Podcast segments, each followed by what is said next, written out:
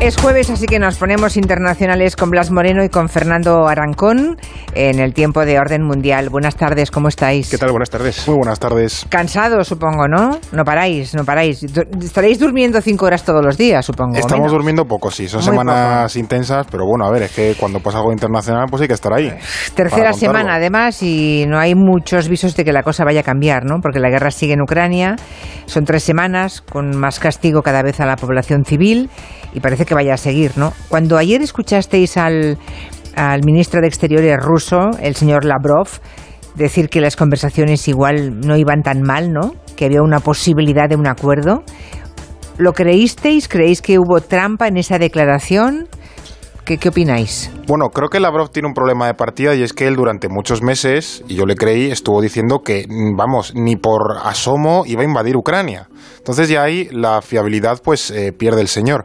Luego es cierto que eh, el equipo negociador que está llevando Rusia las conversaciones con Ucrania tiene una postura bastante más eh, calmada y bastante más moderada que la que luego tiene Putin en casa, porque vemos que por la mañana estos negociadores rusos parece que llegan a algún tipo de acuerdo, que esbozan cierto acercamiento con Ucrania, pero luego por la tarde sale Putin a decir que hay que seguir desnazificando Ucrania, que la eh, operación especial va de lujo y que vamos a, vamos, Ucrania se va a quedar como la patena y claro, choca mucho ese discurso. Es, es muy difícil porque al final si hay un acuerdo con Ucrania, él va a tener que dar ese beneplácito. Entonces, si realmente Putin se está creyendo ese discurso, es muy difícil que acepte un acuerdo que en realidad no es ningún tipo de ganancia para Rusia, porque los acuerdos que estamos viendo es casi volver un poco a la situación que había antes de la invasión, y entonces ahí Rusia no estaría ganando nada.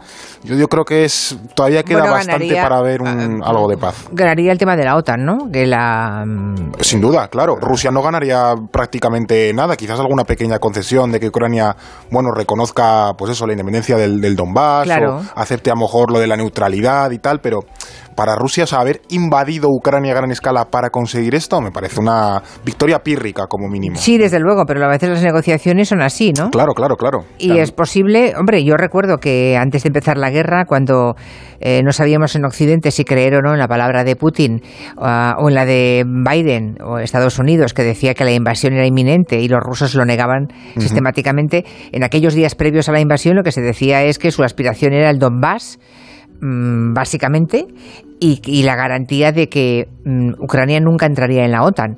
Si tiene ambas cosas, igual ha tenido, bueno, igual eh, ha tenido que hacer una una, una, una, guerra muy aparatosa para conseguir exactamente lo que quería, que era eso solo.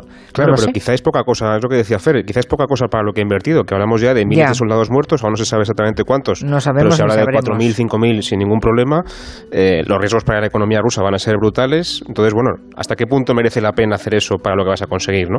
Yo lo que creo, que también creo que es un poco lo que, lo que opina Fer, me intuyo, es que a medida que Rusia se empantane más en la guerra, pierda más hombres eh, y no consiga nada, pues va a tener que ir cediendo poco a poco en sus, en sus demandas, ¿no? Y ya lo ha hecho. Parece que cada, día que cada día que pasa, en contra de lo que parece, es verdad que estamos viendo a la población civil absolutamente machacada, agotado el país entero, pero cada día que pasa el tiempo corre a favor de los ucranianos, ¿no? Yo creo que sí, en cierto sentido, hasta, hasta decir, evidentemente los ucranianos civiles no, pero eh, a favor suyo en la negociación, ¿no? Porque a medida que los rusos se vayan laminando en la guerra, pues, pues pero para ellos, claro. Claro, hablamos de mejor, mejor para negociar, quiero decir. Claro, claro, claro. Porque por el camino habrá cada, cada día decenas de personas que mueran y que al final haremos la suma y serán miles de personas que han muerto, ¿no? Mm. En fin, eh, hablemos de aumentar el gasto en defensa, que es un tema que nos ha dejado calentito ahora mismo aquí Ferran Monega ¿verdad? y hay oyentes en las redes sociales opinando al respecto. Algunos, muchos le dan la razón a Ferran Monegal. En fin, después de, Ucrania, es cierto que Putin podría amenazar a otros países, ¿no? Como los países bálticos, como Polonia, y eso ha hecho que todo el mundo en Europa esté aumentando su gasto en defensa. Así lo dijo Pedro Sánchez el lunes pasado. Pero en todo caso, eh, creo que el compromiso del Gobierno de España, y eso es lo que le propondré a los grupos parlamentarios cuando presentemos los próximos presupuestos, es aumentar el gasto en defensa y plantear un horizonte en los próximos años para poder cumplir con ese mandato eh, de la OTAN del 2% eh, del Producto Interior Bruto en defensa. Ayer volvió a repetir aquí Félix Bolaños, el ministro de la Presidencia, el compromiso ya, ya lo saben, es aumentar el gasto en defensa hasta que lleguemos al 2% de nuestro Producto Interior Bruto. Pero por por ahora estamos en el 1,4%. Y yo solamente quiero recordar a los oyentes que cada décima que aumenta son mil millones, ¿no? Lo digo porque, para estar situados, cada décima además son mil millones más que ponemos. Mil millones, mil millones. O sea, seis décimas son seis mil millones. ¿eh? Vale. Que es mucho dinero, pero hay que tener en cuenta, Julia, que en la OTAN, si no tengo mal los datos, España es el tercer país que menos invierte en defensa. Que menos. Que sí. menos. Mm. Por delante solamente tenemos a Luxemburgo, que es, de risa una de potencia. Sí. y a Islandia, que ni siquiera tiene ejército. O sea, es que realmente estamos en la cola de, de la lista, ¿no?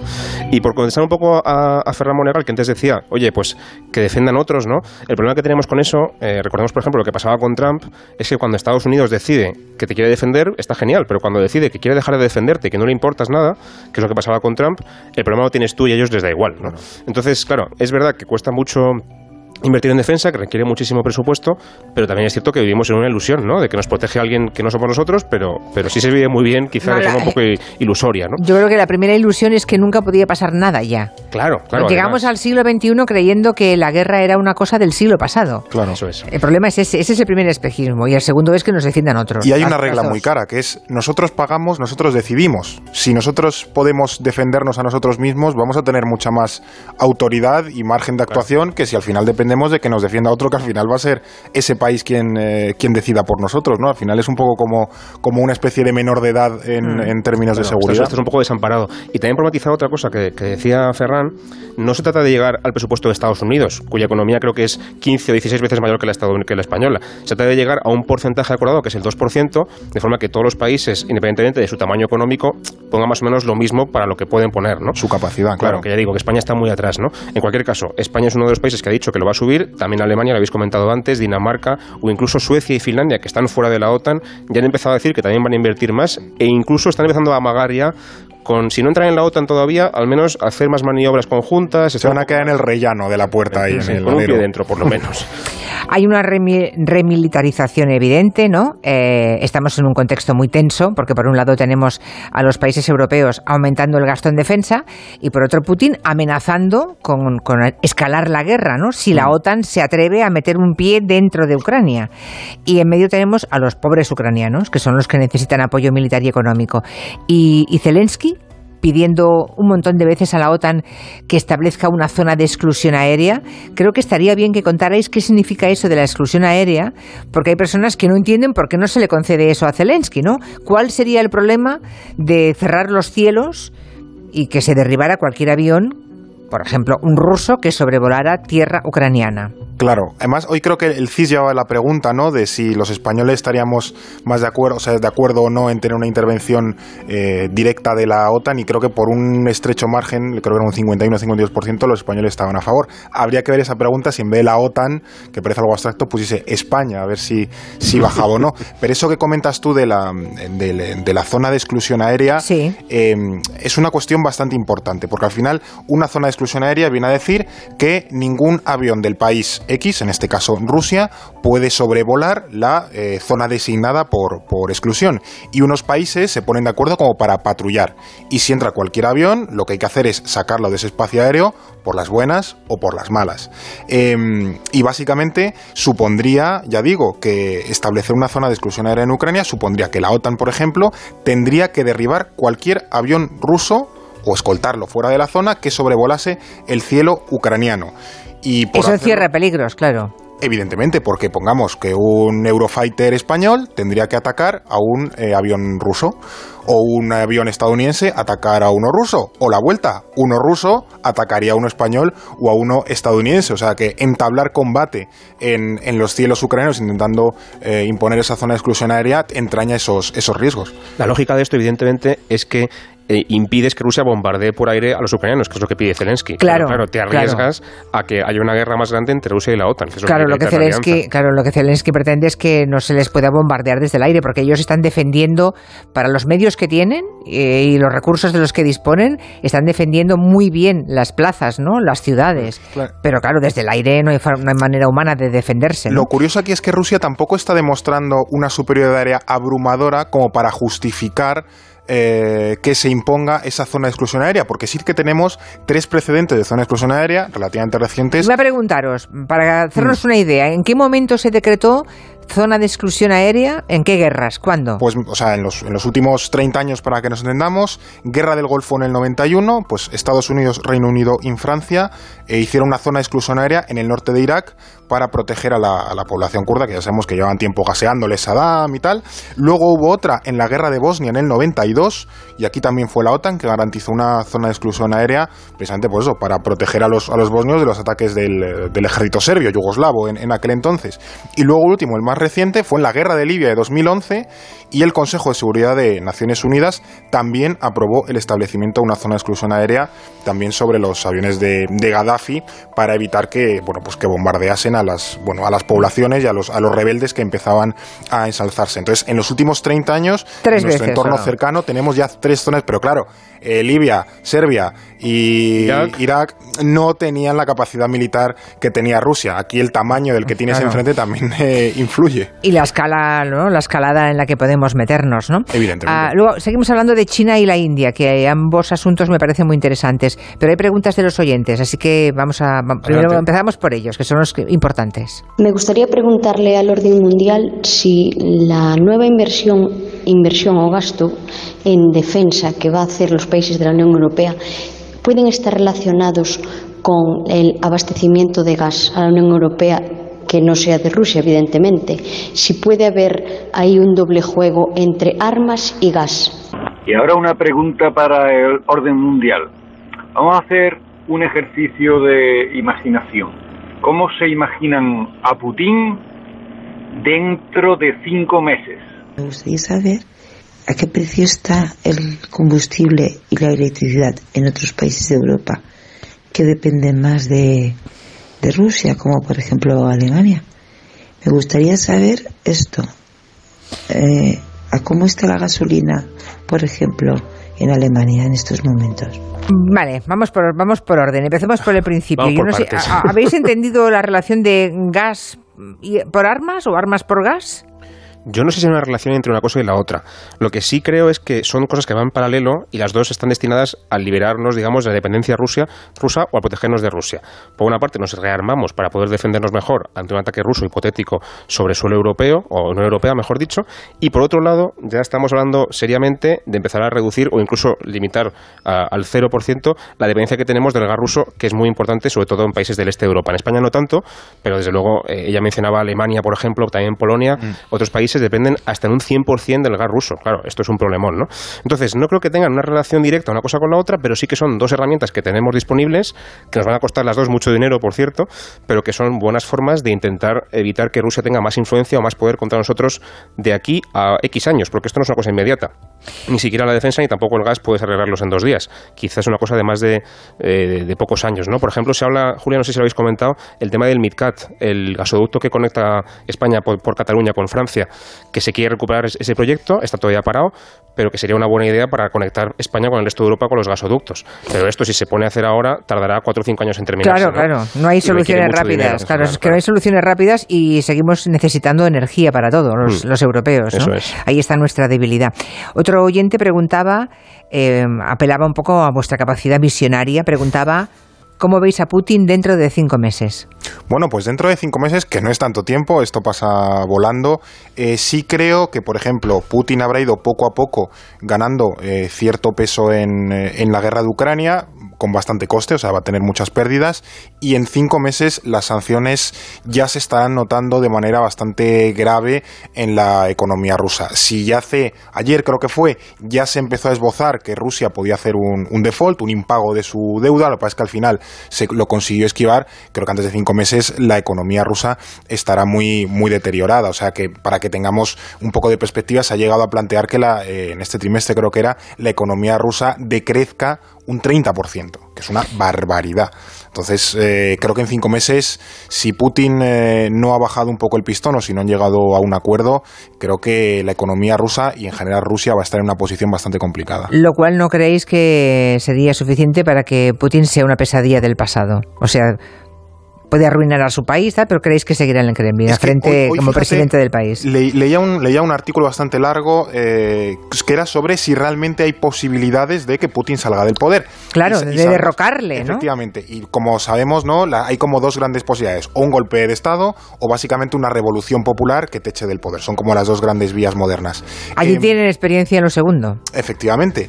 y en golpe militar, pues hoy no parece que haya un malestar en el ejército. Que puede haberlo en unos meses, si es posible, sobre todo si la guerra va mal, porque al final los mandos militares van a decir, jope, estamos aquí empantanados, que no estamos haciendo nada, no hago más que perder soldados. Han muerto varios generales incluso en, en la propia Ucrania, a lo mejor sí que hay cierto malestar. Que de ahí consigan armar un golpe de Estado, que es algo muy complicado de hacer, ya es otra cosa. Y luego, por otro lado, la Revolución Popular lo que decían es que eh, hace falta como unos, a nivel relativo, ¿no? Creo que es un 3,5% de la población descontenta y, y, en las calles liándola para que una especie de revolución pueda tener lugar. Eso en Rusia son 5 millones de personas y hemos visto las manifestaciones de estos días que, hay en Rusia, ¿no? Clamando contra la guerra.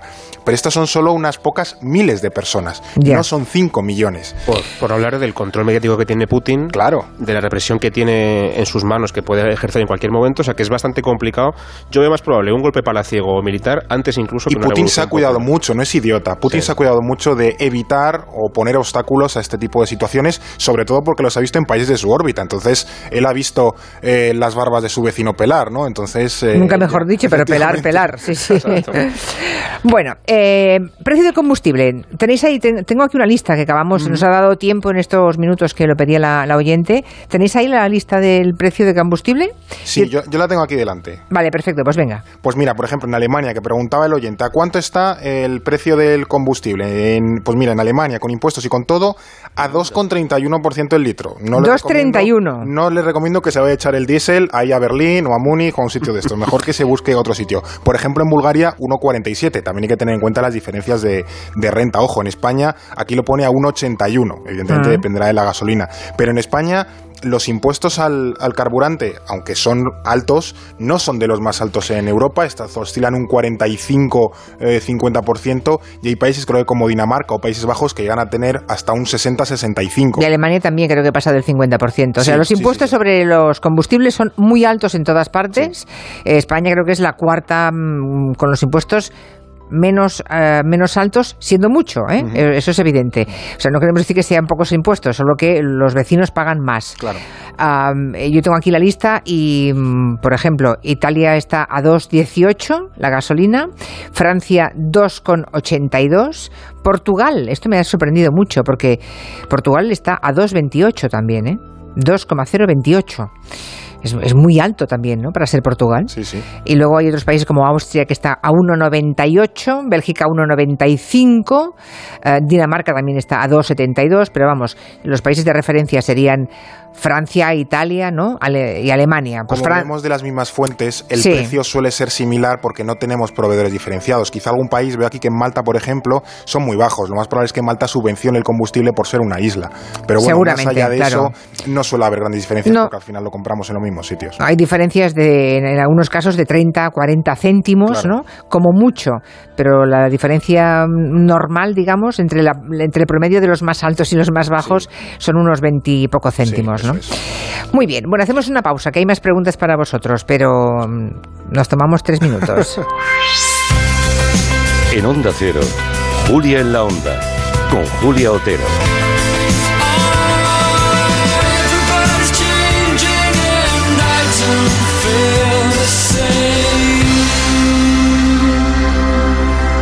Aparcar en la puerta, vayas donde vayas, es fácil. Pagar menos por el seguro de tu moto es muy fácil. Vente a la mutua con tu seguro de moto y te bajamos su precio, sea cual sea. Llama al 91 555 5555. 91 555 5555. Mutueros, bienvenidos. Esto es muy fácil. Esto es la mutua. Condiciones en mutua.es. ¿Nervioso? Tranquilo, toma Ansiomed. Ansiomed con triptófano y vitamina B6 contribuye al funcionamiento normal del sistema nervioso. Y ahora también Ansiomed Mente Positiva. Ansiomed, consulta a tu farmacéutico o dietista. Mónica Carrillo, Juanma Castaño, Carlos Latre o un señor mm, desconocido. En línea directa hay cuatro candidatos a suceder a Matías y si te cambias todos te bajan hasta 150 euros tu seguro de coche. Compara tu seguro y vota en directa.com o en el 917 700 700. Líder y lo más visto de la noche del viernes. Uno de los retos más complicados de esta noche. Quiero mucho espectáculo. Me tiemblen las piernas. El desafío. Mañana a las 10 de la noche en Antena 3. La tele abierta. Ya disponible en A3 Player Premium. 17 millones de euros. 17 millones de euros. Date prisa, que te quedas sin ellos. Compra ya tu cupón del Extra Día del Padre de la ONCE. Pídeselo a tu vendedor de la ONCE en puntos de venta autorizados y en juegos11.es. Este 19 de marzo, 17 millones de euros pueden ser tuyos. Extra Día del Padre de la ONCE. Compensa y mucho. A todos los que jugáis a la 11, bien jugado. Juega responsablemente y solo si eres mayor de edad. Ahora practicar tu deporte favorito y equiparte tiene su recompensa en el corte inglés. 20% de regalo en todas las compras en textil, calzado y complementos. Si lo tuyo es el running, el trail, el fitness, el paddle, el golf, la natación o el yoga, del 17 al 27 de marzo saldrás ganando. Podrás canjear tu bonificación hasta el 3 de abril en compras superiores a 50 euros. Tu deporte en el corte inglés. En la Fundación A3 Media acercamos a niños y jóvenes el valor de la comunicación, acompañándolos en su desarrollo para que aprendan a comprender y gestionar correctamente la información que los rodea. Fundación A3 Media. Hagamos juntos una sociedad más crítica y libre.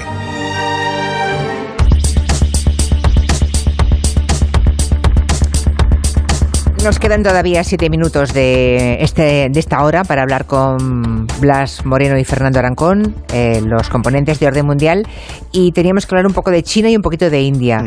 Hablemos un poco de China, porque desde luego no ha, no ha condenado la invasión rusa, pero tampoco la ha respaldado abiertamente. Mm, China parece que quiere ver a, ver a Dios y ver al diablo, ¿no? Está ahí Sí. a verlas venir.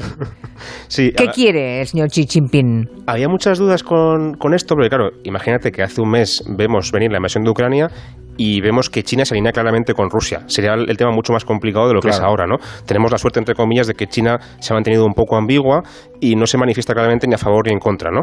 Eh, ¿Por qué hace esto? Bueno, primero, es verdad que tiene lazos económicos y políticos muy, muy fuertes con, con Rusia, ¿no? Por ejemplo, ha empezado a comprarle mucho gas más barato, por ejemplo, y además también ve en Rusia un aliado interesante para desafiar a Occidente, a Estados Unidos, como es lógico, ¿no?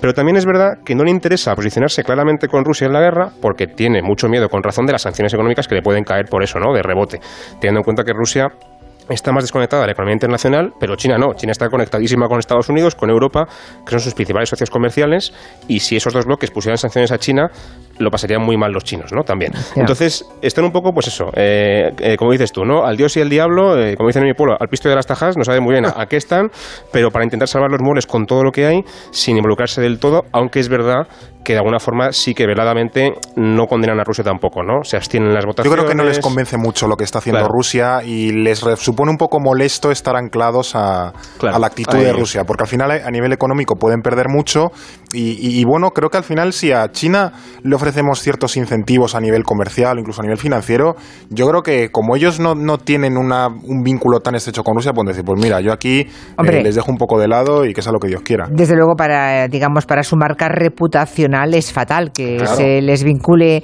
a Rusia en este momento. Y eso que ha dicho Biden esta misma semana en Estados Unidos, desde Washington, se ha informado al mundo de que China sí que estaba dispuesta a apoyar militarmente a Rusia ah, en esa invasión de Ucrania. No sé si mm, los americanos lo han dicho para conjurar el peligro, eh, vamos a decirlo a ver si así no se produce el apoyo o si realmente creéis que puede ocurrir. Desde luego rompería todo, todo lo que estamos diciendo, que lo hiciera China, ¿no? Fíjate que yo creo que es un poco lo que has dicho, que Estados Unidos está eh, diciendo que China ha dicho algo para que China salga y diga, no, no, no, no, no, esto no es verdad y les obliga a posicionarse en contra de Rusia. Yo creo que le está intentando tirar un poquito de la lengua, poniendo en su eh, boca cosas que no han dicho los chinos para forzar a que China desmienta eso y ahí aprovechar un poco la grieta que se genere con, con Rusia. Que aquí mm, los chinos no son tontos, los estadounidenses tampoco y creo que los rusos han pecado un poco de, bueno, que se han confiado demasiado y, y lo pueden acabar pagando De bastante. hecho, se cuenta, Julia, que Rusia no informó a China de la invasión antes de la invasión, que les mintieron abiertamente, que les dijeron que no iban a invadir y de repente invadieron y China se encontró allí con sus diplomáticos, con su gente sin evacuar de Ucrania y muy enfadados y desconcertados con Rusia por eso, ¿no? Por si somos aliados, avísame de estas cosas, no me dejes aquí Exacto. tirado. Se les engañaron como a chinos. Vamos. Sí. Bueno, hablemos de la India ahora, porque a mí esta historia me parece, mm, me parece interesante y muy sintomática. La India ha tomado posiciones porque no ha condenado la invasión rusa, pero es que además ha dicho que te- iban a montarse un sistema alternativo de pagos. Recuerden que no se puede, eh, la- la- las, trans- las transacciones económicas son muy complicadas por el sistema SWIFT, que ha sido interceptado, ¿no? Pero han dicho los indios que ellos van a montarse un sistema para seguir negociando y comerciando con los rusos. Curioso esto, ¿no? Sí, porque China no, no, no quiere romper relaciones con Rusia y además pensemos, es otro de los países que está un poco en el. India, en el India, digo, India, Ah, ¿eh? Sí, sí, India, beso, que me Vale, vale, es que has dicho. China, Sí, por sí, eso el digo, hablo de la India, claro. ¿Qué le pasa a la India ahora entonces? Pues eh, esto no es muy conocido, pero Rusia es el principal suministrador, el que más eh, armamento exporta a India. Eh, solo entre el año 2010 y 2020, India representó un tercio de las exportaciones de armas rusas. Entonces, claro, a nivel eh, armamentístico es un socio muy importante y los indios ahora están preocupados porque dicen, ay va, si al ejército ruso le está yendo tan mal, yo tengo lo mismo en mi casa. A ver si vamos a tener problemas con esto en el, en el futuro. Y luego también la, la política exterior de, de India, eh, sobre todo ha sido, se ha caracterizado por no alinearse con ninguna superpotencia. Ellos quieren ir un poco a su rollo, no, les pasa un poco como a China, ¿no? También por eso mencionaba antes China, porque no quiere posicionarse con Occidente, porque eso le enfrenta con Rusia, del que depende, y luego también tampoco, eh, en fin, quiere llevarse bien con nosotros, porque a nivel comercial también depende, necesita un poco a Estados Unidos para contraponerse a China, porque los indios y los chinos no se llevan especialmente bien, entonces es un encaje de piezas bastante complicado y muchos países les ha pillado aquí con el, con el pie cambiado, incluyendo Bueno. yo creo que a nosotros. Sí, y Israel también está en una posición, ¿no?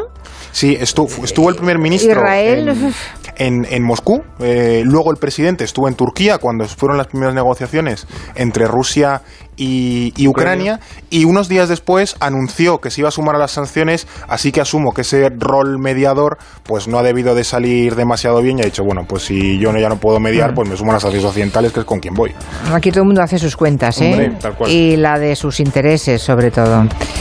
Bueno, nos hemos quedado sin poder hablar de Arabia Saudí, pero lo dejamos para otro día. Pero esto también es muy interesante porque Arabia Saudí está planeando que cuando comercie con el tema del petróleo con China, pagar en yuanes, o sea, que, que puedan cobrar en yuanes y no en dólares. Pero esto es como un sacrilegio para el mercado mundial, ¿no? Otro país más que igual que Israel, India, China, pues se mueven un poco más en la realpolitik, en los intereses propios, que en los principios y las alianzas de toda la vida. Pero Desde claro, sí. esto, es un, esto es un poco el cambio de eje, ¿eh? Unidos, El que quiera peces que se moje el culo, creo que estamos con refranes, o sea que... Sí, pero eso eh, sí, a mí me parece que es un cambio muy acelerado, ¿eh? Un cambio de eje. Esto de que- Veremos, veremos si le funciona. A ver si se atreven, sobre todo. Exacto, lo iremos viendo. Gracias al orden mundial. Adiós. Es el